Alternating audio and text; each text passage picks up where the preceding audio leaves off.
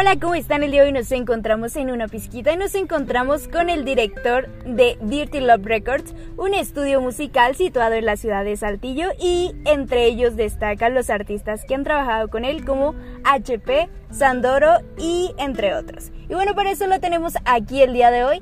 Hola, ¿cómo estás? ¿Qué onda? ¿Cómo estás? Gracias por la invitación. Aquí andamos platicando con la bandita una vez más. Ok, bueno, y la mayoría de la gente que ha grabado contigo te conoce como Nene. Bueno, Nene tiene 22 años y se dedica a esto de la música y la producción musical. Pero ¿cómo es que nació el querer hacer un estudio de producción musical? Pues fíjate que esta historia la he contado algunas veces. No sé si de repente la cambio porque me acuerdo diferente cada vez, pero pues básicamente yo era un chavo que le, había interesado la música, empecé a tocar la guitarra, etcétera, y pues eventualmente siempre cuando haces arte se trata de experimentar mucho para no quedarte pues ciclado y estancado y evolucionar. Y pues mi arte evolucionó de muchas maneras hasta llegar al punto en el que empecé a adentrarme en el mundo de la tecnología con la música y el arte y eventualmente di con lo que es la producción musical. O sea, yo empecé siendo músico nada más, o sea, tocaba instrumentos reales y eventualmente di con una computadora y me di cuenta de que ahí también podías hacer música y por eso empecé a experimentar por ahí y pues eso ya hace cinco años tal vez y pues eventualmente empecé a grabar voces, a hacer beats de géneros más acá más modernos, más tecnológicos, más digitales y pues así es como acabé trabajando con artistas. Primero eran pues así como de compas, ¿no? De que, ah, pues mi compa produce, como ves si grabamos una rolita con él y así. Y eventualmente pues me di cuenta de que era tanta la gente que quería acudir a mí porque les gustaba mi trabajo, que me di cuenta de que podía empezar a cobrar por eso, por así decirlo. O sea, hacerlo un, un negocio y poder empezar a, a, ganar algo de dinero de eso. O sea, era pues mi aporte como mi valor, como para capitalizar un poco. Y pues es lo único que sé hacer, de hecho. O sea, no sé hacer otra cosa más que hacer música, entonces no me quedaba de otra. Así que acabé pues viviendo de esto por eso, ¿sabes? O sea, no sé qué estaría haciendo el chile, no, no estaría haciendo otra cosa, estaría trabajando en un lugar normal o algo así. Ok, ¿y cómo te sentiste la primera vez que le produciste música a alguien?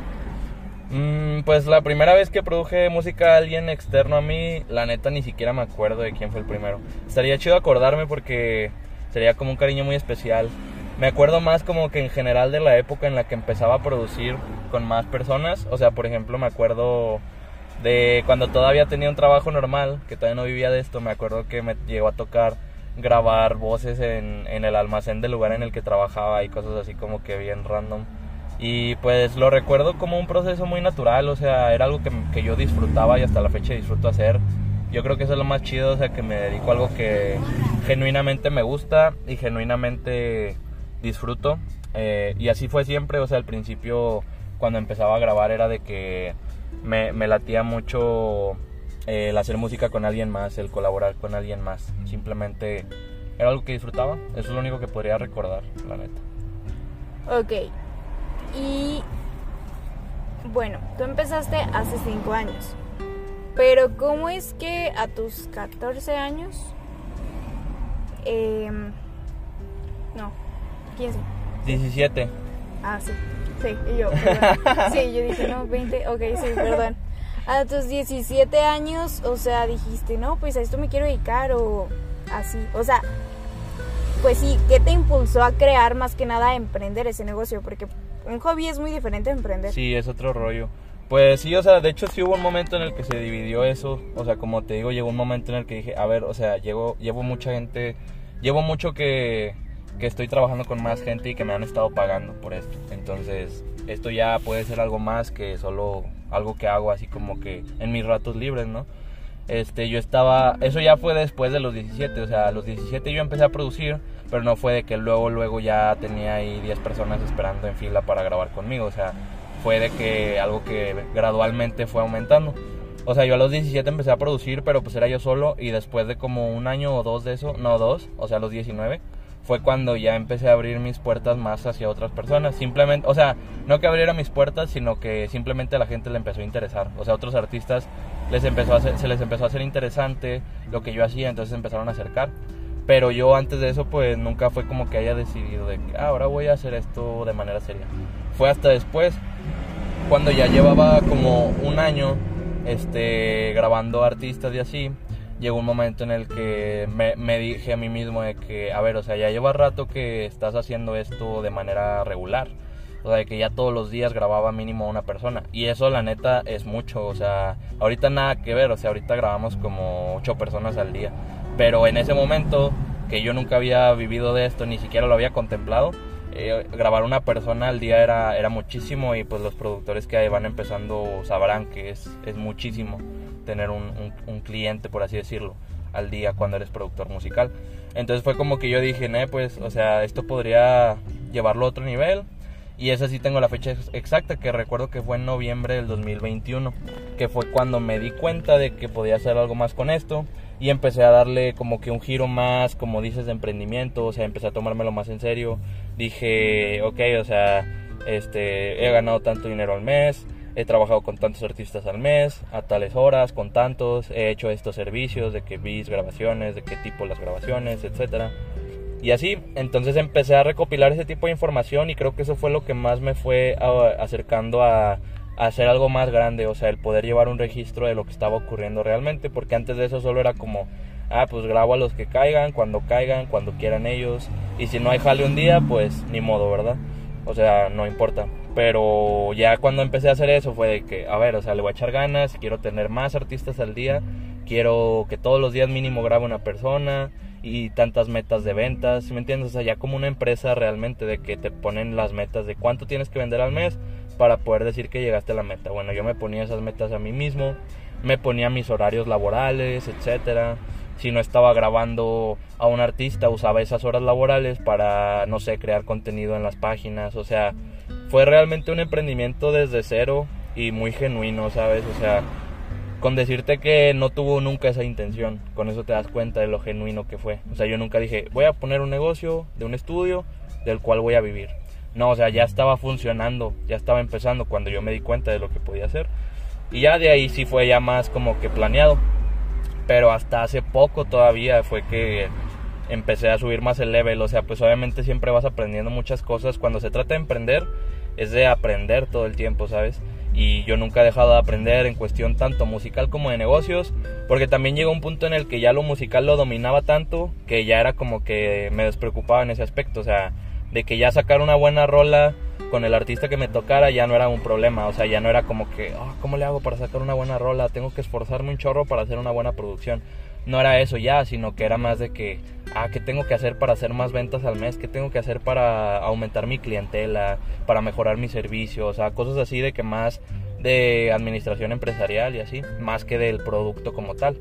Entonces, este, hasta hace poco sigo aprendiendo de eso y estoy por dar muchos pasos más y ya di muchos pasos también en el pasado, o sea, sigo en medio del proceso y la neta he avanzado muchísimo y pues la misma gente se ha dado cuenta. Ajá, ¿y luego? y yo creo y yo creo que eso es lo lo padre, o sea, que, que no todos los días te toca ver cómo un emprendimiento comienza desde cero y verlo crecer naturalmente y eso es lo que ha podido ver la gente ha podido la gente ver conmigo, ¿sabes? Eso es lo, lo, padre, que han visto mi crecimiento desde cero y pues van a seguir viendo mucho más, ¿verdad? Ok, ¿cuál ha sido la producción musical que menos te ha gustado? La producción musical que menos me ha gustado. Pues yo creo que no te podría quemar a la banda decirte. aquí sí quemamos gente, aquí nos encanta el chisme y nos encanta quemar gente. A ver, a ver, o sea, yo creo que es como un... Sin mencionar nombres. sí quemamos, pero sin mencionar Ándale. Yo creo que es un tipo de, de, artista más que nada el que no me gusta tanto trabajar. La neta es que yo soy, o sea, los que me conocen lo saben y los que han trabajado conmigo lo saben. Y, y es de que yo soy una persona muy, muy, muy paciente y muy, este, muy tolerante y que, que, la neta no reviento, o sea, no, no me haces estallar jamás. Ni siquiera aunque me estés cagando el palo así muy, muy, cabrón. Este, pero por ejemplo, no sé, me acuerdo de la última de que vino un artista, pues sí se podría decir que es, es un, un, artista un poquito más posicionado. De hecho vino de otra ciudad y todo y traía gente de otros países y la chingada. O sea, estuvo chida la sesión y era un proyecto más grande, estaba, estaba interesante. Era un artista que está firmado por, por Santa Fe Clan y todo el rollo ahí en 873 Music. Y pues, o sea... Interesante el muchacho. Sí. Y, y, ahí el pedo fue que, o sea, lo que no me gustó fue que eh, es el pedo con los artistas más famosos que, o sea, no el pedo porque pues es algo que siempre van a pasar y van a hacer, pero no me gusta a mí. Que eso sea, que a veces no, no, no respetan mucho lo que es el trabajo, el horario de trabajo. O sea, por ejemplo, lo que me pasó con ese artista, y lo sé que es así en general porque todos los demás productores me han contado experiencias similares y yo también he vivido experiencias similares con otros artistas así famosillos, que es de que se lo toman muy a la ligera y no le dan mucha disciplina a, a lo que es su música. O sea, por ejemplo, esa vez me tocó de que, te lo juro que pasamos más tiempo afuera fumando mota que adentro grabando voces, o sea, trabajando en la rola, ¿sí me entiendes? Sí. O sea, yo no fumo ni nada, bueno, ya no y, en ese momento yo, pues, o sea, la neta estaba de que, güey, ya vamos a meternos, o sea, está chido que quieras agarrar tu inspiración y todo. Pero, pues, vamos a trabajar, ¿no? eso venimos. Y además, sobre todo porque yo en el estudio tengo, este, sesiones de tiempo limitado, o sea, yo como trabajo con muchos artistas al día, pues tengo que hacerles sus sesiones de que con horarios y todo el pedo, de que, ah, tú vas de 1 a 4 y tú de 4 a 6 y tú de 6 a 8 y así. Este, y ese vato pues tenía dos horas llegó media hora tarde y luego duró como una hora fumando y pues cotorreando con sus compas que también venían a grabar y cosas así. Entonces era de que no, me dejó a mí media hora para sacar el jale. Y es como, o sea, está bien, lo entiendo, o sea, tú tienes tu proceso y todo, pero, güey, o sea, es una rola que, que vas a grabar, o sea, ¿por qué no le echas más ganas, o así? Y siempre me ha pasado eso con los artistas más famosos con los que he trabajado, o sea, siempre hay alguna falla de alguna u otra forma. Y pues normalmente uno pensaría que es al revés, o sea, de que cuando empiezas a trabajar con artistas famosos, todo es más profesional, se lo toman más en serio, hay mejor calidad de, del trabajo, hay más respeto, o sea, cosas así. Pero la neta es que es al revés, o sea, a mí me gusta más el cómo se dan las cosas con los artistas que apenas van empezando. Supongo que es porque los artistas que apenas van empezando, pues, o sea, le dan más seriedad, obviamente, porque quieren lograr algo y los artistas ya posicionados, pues se lo tapan a la ligera porque dicen, eh, pues yo ya la armé, entonces pues me la, me la llevo bien tranqui y, y me fumo un blond una hora en lugar de ir a grabar y luego le invierto la mitad de lo que me tardé fumando a la grabada. ¿Sí me entiendes? O sea, puede ser eso. Pero pues la neta siento que está mal porque pues nunca terminas de crecer y si te conformas y bajas la guardia cuando apenas estás empezando a pegar o que llevas un ratito pegado, pues la neta no, no vas a salir de ahí, va. Yo siento, así es la vida, o sea, tienes que trabajar duro todo el tiempo. Siempre he dicho, es más difícil mantenerse cuando ya pegaste que pegar. ¿Sí me entiendes? Está más cabrón eso. Y esos güeyes, pues desde que ya pegaron y ya se la llevan bien tranqui, ya no le echan ganas a las rolas y así, pues. Pues no. no. Y hablamos de artistas que pues no son nivel Gera MX, nivel alemán, o sea, artistas que están en medio de no ser nadie y de ser la mera verga, ¿sí me entiendes? Ese es el, el, el, punto en el que es muy peligroso ese, ese pedo. Hablando de Gera MX, Santa Fe Clan y entre otros artistas más reconocidos en el ámbito de pues raperos y así, ¿con quién te gustaría colaborar si tuvieras el privilegio de así que dijeran, queremos grabar contigo? Yo creo que son tres artistas que más me gustaría trabajar con ellos dentro de lo que es el, de lo que es el urbano y obviamente siendo más realistas, ¿verdad? algo que está más al alcance de uno. Porque pues no te diría, pues para empezar un artista que ya está muerto. Pues no, ¿verdad? No.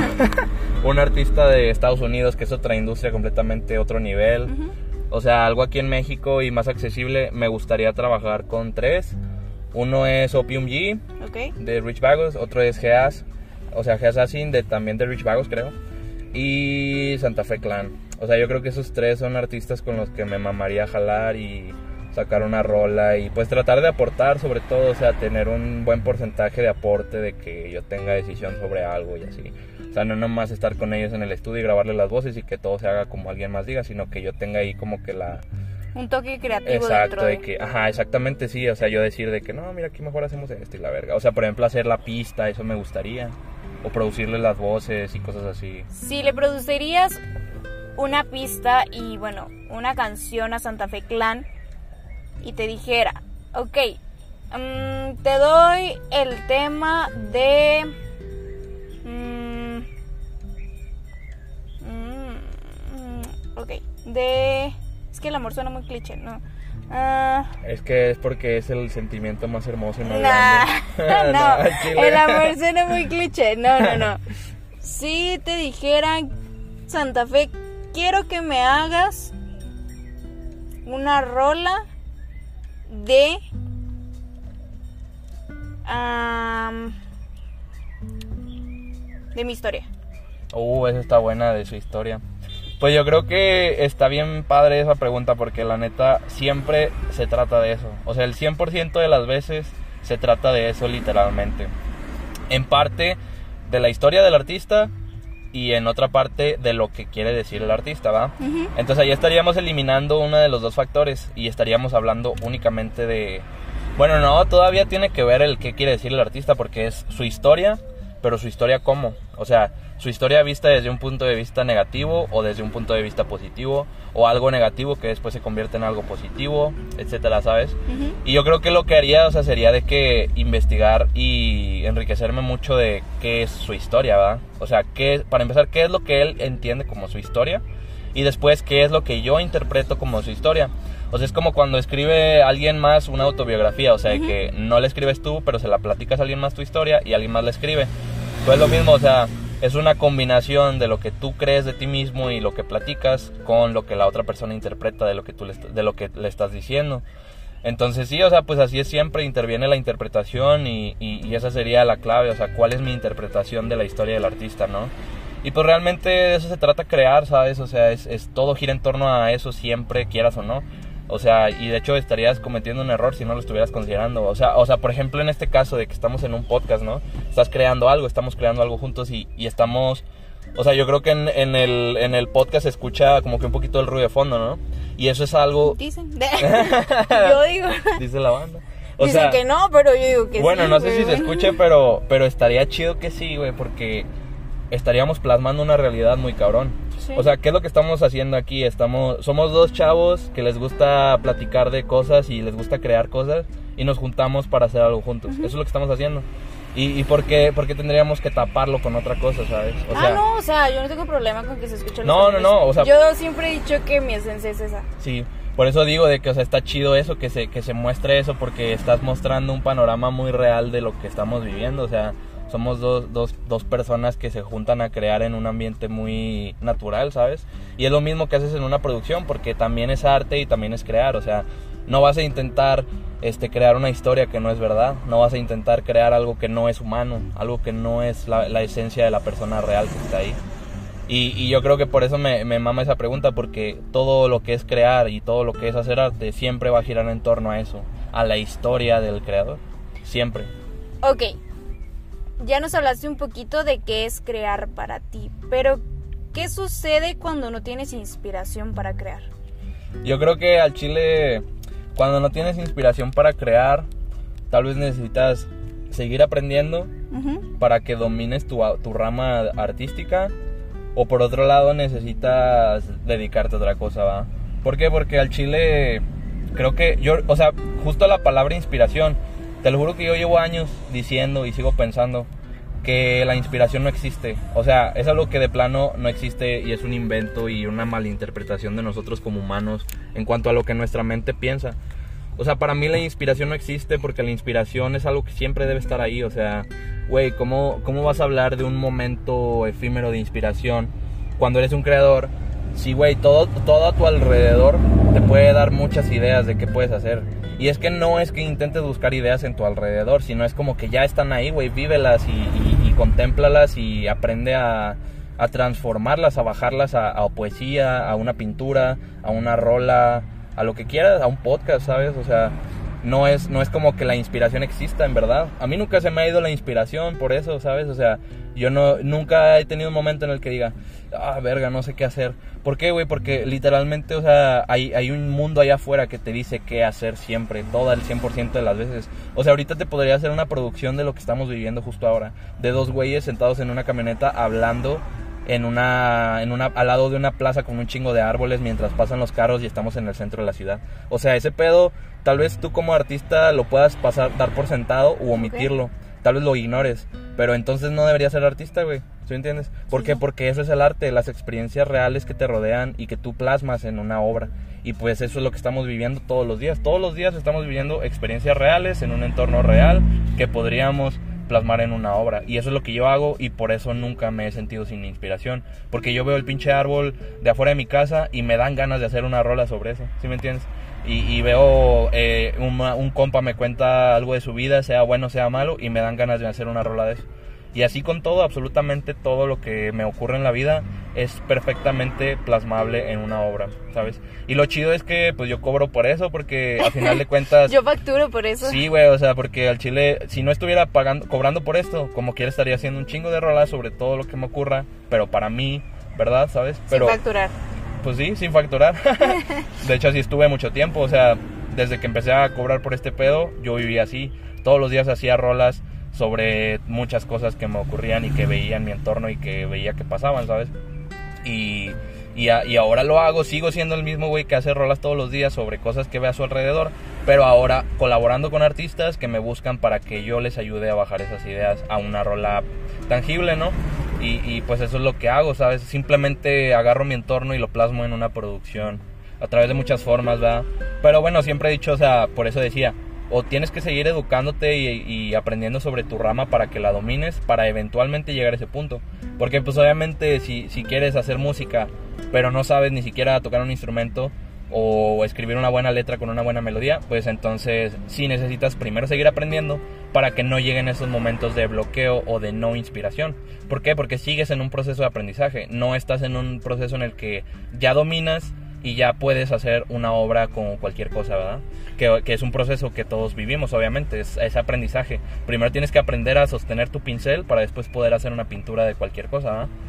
Ok.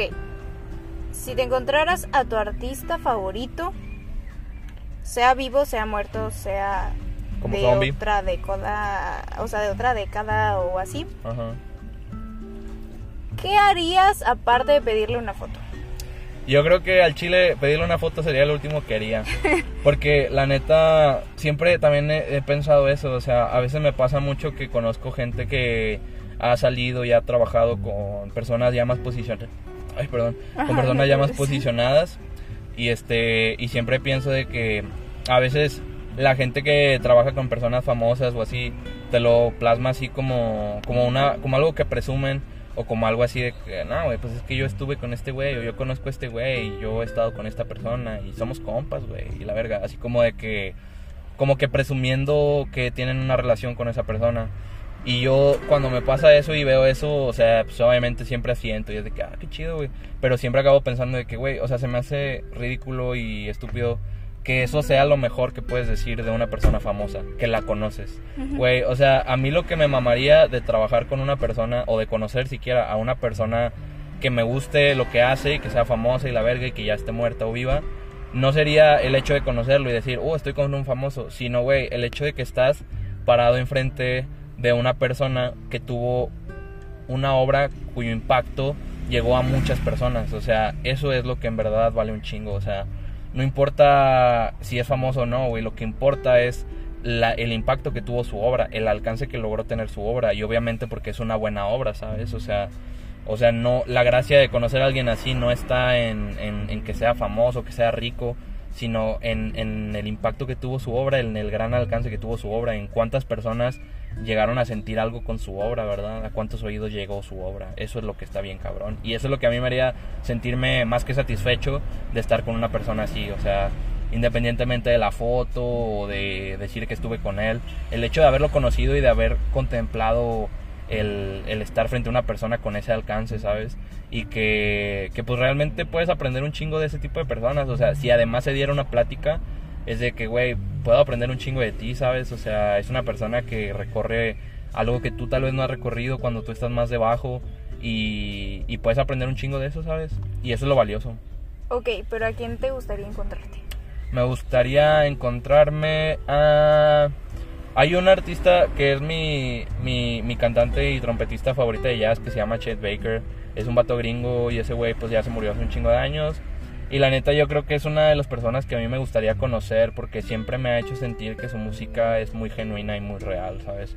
No sé hasta qué punto, pero eso es lo, lo chido, o sea, me hace sentir una, como que una esencia muy genuina en su, en su obra. Y al chile siento que esa es una persona que vale la pena conocer, ¿sabes? O sea, es alguien que a mí me gustaría conocer.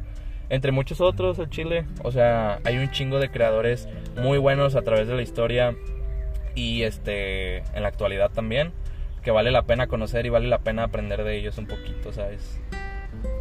Ok, si le preguntaran a tu nene de 5 años quién es ahorita, ¿qué diría si se lo topara enfrente de un espejo? O sea, ¿qué diría el, el niño? Sí, o sea, el niño está parado. A ver, perdón. ok. El niño está parado frente a un espejo. Ajá. Y como en las películas animadas, le aparece su reflejo de 22 años. Entonces el niño pues se asusta, ¿no? Y el espejito, espejito de Blancanieves le va a decir, no, no te asustes, pero ese espejito, espejito de Blancanieves eres tú. Entonces, ¿qué le dirías a ese niño para que no se asuste? ¿O qué le dirías a ese niño de ese reflejo que está viendo ahorita? Pues yo creo que siempre he pensado que, que, nunca dejamos de ser niños, o sea, el, lo que fuimos antes nunca dejamos de serlo, ¿sabes? Esencialmente lo que fuimos de niños siempre se va a quedar dentro de nosotros y va a formar parte de nosotros, de nuestra personalidad, de nuestras actitudes, de nuestra forma de ver la vida. Y yo creo que en ese sentido la pregunta sería más como ¿qué me diría a mí mismo, sabes? Porque al chile mi respuesta es algo que yo me diría a mí mismo ahora. Ok. ¿Por qué? Porque sigo siendo ese niño, como todos seguimos siendo esos niños de, hace un chingo de tiempo. O sea, no sé, güey, de que me acuerdo, hay una película muy buena que se llama Clerks, que pues al chile es arte esa madre. Y se trata de dos güeyes que trabajan en, en un lugar que no les gusta y llevan una vida que no les gusta y les vale verga todo, ¿sabes? O sea, clerk significa empleado, pero como de una manera despectiva, de que, no sé, güey, que esclavo o algo así. Entonces la película se trata de eso, o sea, de cómo esos güeyes se relacionan y cómo piensan de la vida al ser clerks, ¿verdad?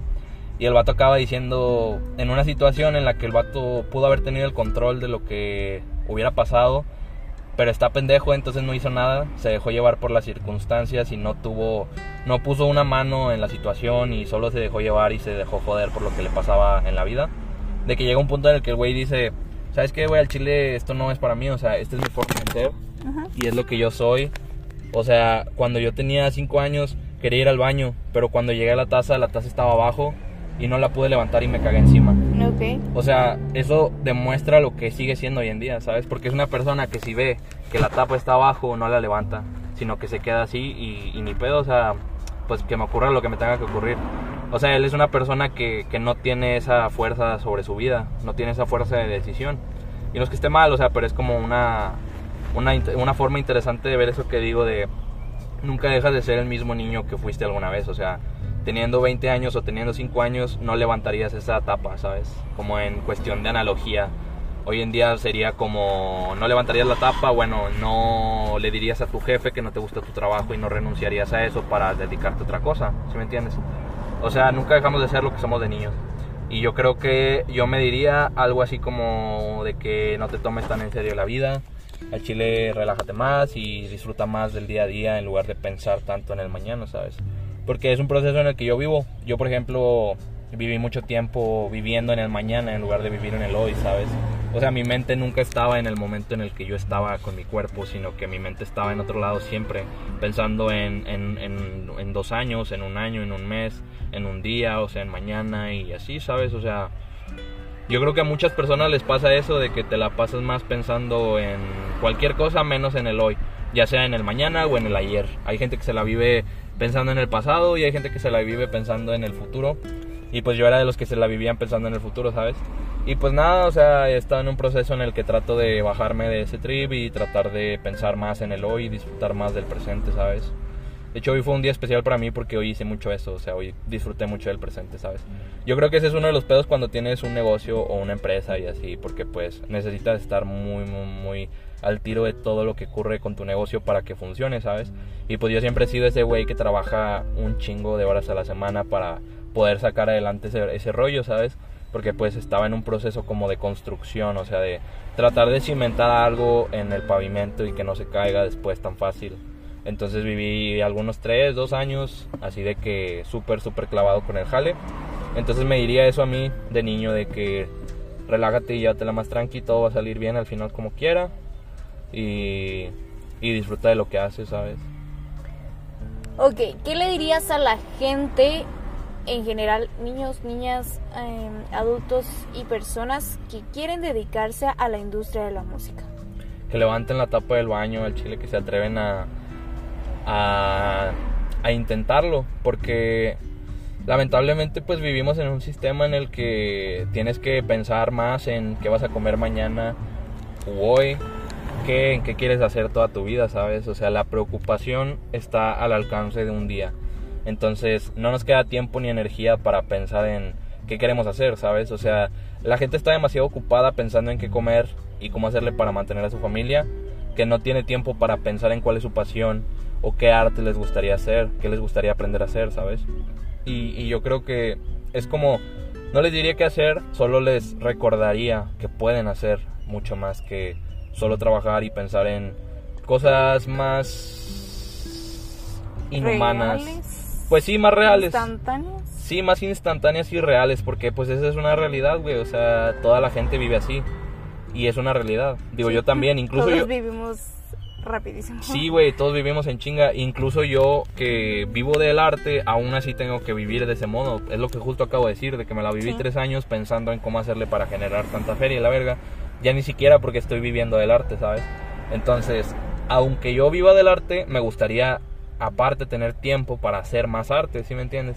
Entonces, si yo estoy en esa situación, no me imagino los demás, güey, que tienen trabajos normales y así. Entonces, siempre es un recordatorio, así como me lo doy a mí mismo, se lo daría a cualquier persona de que recuerda, güey, que puedes hacer más que trabajar, que puedes hacer más que vivir por ese fin de semana con tu familia. O sea, también vivir entre semana vale la pena, güey, de que entre semana te metas a clases de algo, de un idioma, de un instrumento musical, de pintura, de escultura, o te metas a clases de yoga, no sé, güey, lo que quieras, pero cosas que te hagan vivir, ¿sabes? O sea, Cosas que realmente te gusten y te llenen. exacto, sí, porque hoy en día ya es como se le atribuye ese, ese factor al trabajo, o sea, de que qué es lo que me gusta hacer, pues me gusta trabajar, ¿sabes? O sea, o que qué soy yo en la vida, pues soy mi trabajo, ¿sabes? Sí, realmente nos hemos preocupado más en saber cómo sobrevivir que en disfrutar las cosas mínimas como despertarte o ver el cielo en la mañana Exacto. o ver la luna en la noche. ¿Cuántas veces nos han preguntado si la luna está llena o la luna está a la mitad? Sí, güey, o sea, ni siquiera hay tiempo de voltear para arriba, porque estamos demasiado ocupados volteando para enfrente en una computadora de nuestro trabajo, o, o sea, ¿sabes? Pues simplemente con una mente ocupada. Y está bien, hay que mantenerse ocupados, pero el problema es que eso ya se volvió algo Cotidiano. eterno y, y que es lo de siempre, ¿sabes? O sea, es lo único que hacemos como, como sociedad. Y pues no lo digo yo, güey, o sea, no es que yo lo diga de que, ah, yo veo que eso pasa con mis compas o Lo me pasa a mí. Pues lo dice la- las estadísticas, la- las tendencias sociales actuales. O sea, ¿sabías que, por ejemplo, de que literalmente ahorita es la época en la que más depresión y ansiedad vivimos colectivamente? Realmente sí tenía ese dato, pero realmente sí es muy cierto. ¿Por qué? Sí. Porque nos la vivimos en chinga, literalmente esa es la palabra, en chinga. Y todo queremos hacer, en todo queremos estar, queremos ser las mejores personas o queremos que todo salga y a veces ni siquiera nos concentramos en una cosa, ni siquiera nos damos tiempo para nosotros y cuando nos damos tiempo para nosotros lo sentimos como wow. O sea, no manches, no me había dado tiempo y wow. O sea, realmente es así ese pensar en el que mucha gente si tú le dices, es que tómate un día para ti, te va a decir, no porque tengo que hacer esto o no porque ya hice cita con no sé dónde. Realmente no le hagas caso a nadie un día y tómalo en cuenta, no le hagas caso a nadie un día. Solamente siéntate tú, vete al parque, corre, haz ejercicio, haz lo que realmente te gusta y créeme que ese día tú mismo te lo vas a agradecer. Existe algo llamado el Nixon, que es un arte tailandés, creo, no me acuerdo de qué país es, pero es un país de Asia, de que es el arte de no hacer nada. Y está bien cabrón, güey, porque pues tal vez hace unos años hubieras dicho, hace algunas décadas hubieras dicho, ¿cómo que no hacer nada, güey? Pues ponte a hacer algo. Pero hoy en día es como, güey, si es un arte hacer, a no hacer nada, o sea, porque todos estamos haciendo algo siempre, el 100% de las veces. Y el que digas un día, no voy a hacer nada, es un privilegio bien cabrón y es algo que, que, que es de fuertes al chile. O sea, tal vez hace décadas era de fuertes meterte a jalar tanto. Hoy en día es de fuertes descansar, porque, porque nadie descansa, güey, nadie lo hace. Porque ni siquiera consideras que necesitas descanso. Puedes Exacto. no dormir durante tres días o dormir dos Sí. horas en tres días. Sí, Y cuando por fin duermes dices, wow. Y tu cuerpo te lo pide porque tu cuerpo... sí, claro. Debemos de aprender a escuchar nuestro cuerpo y nuestra mente. Realmente tu cuerpo te lo pide. Cuando ya no puedes, tu cuerpo te dice ya. Güey, a, a mí me ha pasado de que me pasó una vez y al chile me sentí a la verga. O sea, fue de que abrí los ojos y literalmente mi primer pensamiento al abrir los ojos en la mañana fue: Estoy bien cansado. O sea, güey, qué verga, güey. Acabas de dormir de que ocho horas y, y abres los ojos y dices: Estoy bien cansado. O sea, no mames. Entonces, ¿qué estilo de vida estás llevando como para llevarte ese punto, sabes? Y pues, o sea, yo digo, o sea, yo, yo estuve así tres años de que jalando un chingo de tiempo. Ahorita ya no estoy así, ya estoy dándole, dándome la más tranqui, pero estoy muy consciente de que muchos siguen ahí todavía. Y probablemente lo sigan durante muchos años, pero no sé, güey, o sea, no quiero decir que se viene un cambio, pero bueno, de hecho sí, o sea, es que iba a decir, no quiero decir que se viene un cambio, pero se viene un cambio. Y de hecho sí, o sea, de que por ejemplo ahorita, hoy es 27, no sé cuándo vayas a subir esto, probablemente para, este, para cuando lo subas ya haya pasado esto. Ok. Pero de que literalmente este 30 de abril van a hacer una, una ley en, en, en el gobierno de México en la que se baja la, la jornada laboral semanal obligatoria de Ah, sí. 48 horas a 40 horas. Güey, eso está bien verga, o sea, no mames. Está bien verga porque estamos hablando justo de eso, ¿sabes? O sea, la gente va a ser más libre, la gente va a tener más tiempo para ser felices, que hoy en día está bien cabrón eso, o sea, es justo lo que la gente necesita, es justo lo, justo lo que la sociedad necesita, ¿sabes? Y, y el Chile se me hace feliz porque pues yo soy de México y en Latinoamérica en general se está viendo mucho eso. Este, mientras en otros países como Francia aumentan la edad de retiro dos años, o sea, y la gente está protestando en las calles y quemando cosas porque está de la verga ese pedo. O sea, Latinoamérica va súper bien en ese aspecto. Supongo que es por la ola de presidentes de izquierda que tenemos. O sea, sin politizar, es, está chido que trabajes menos horas. Simplemente es, eso es indiscutible. O sea, no tiene nada que ver con política, güey. Simplemente que la gente trabaje ocho horas menos a la semana está bien pasada de verga.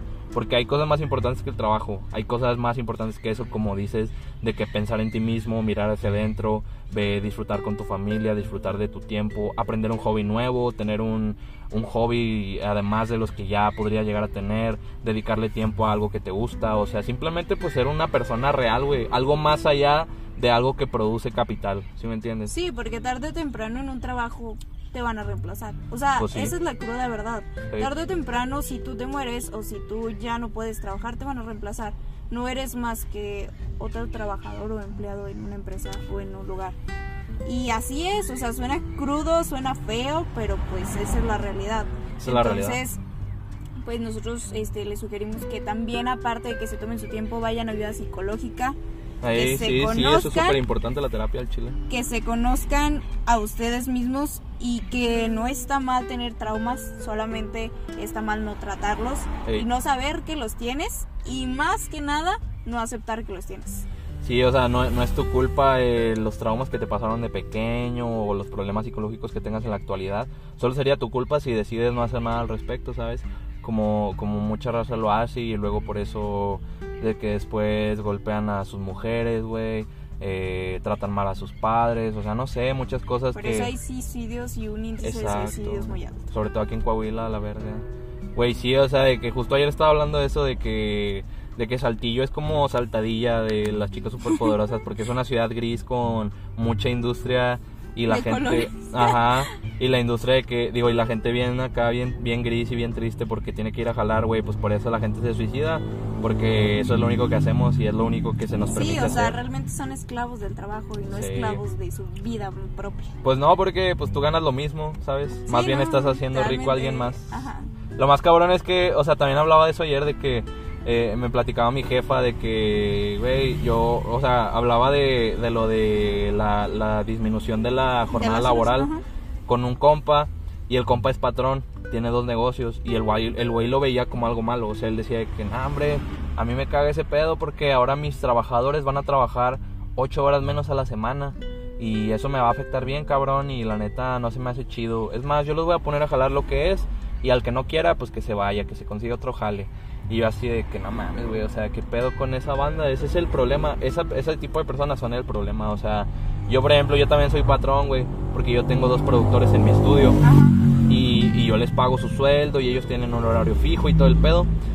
Y, por ejemplo, nosotros trabajamos 40 horas a la semana. O sea, lo que ya se va a hacer ley apenas. Pero porque yo desde hace mucho que los contraté, dije, a ver, yo quiero que mis productores tengan una buena vida fuera del estudio también. Entonces, ¿cuál es la mejor forma de hacerlo? Pues que simplemente su trabajo sea un lugar sano para estar, que les guste, que lo disfruten, que no se estresen y que tengan suficiente tiempo libre como para vivir su vida por aparte.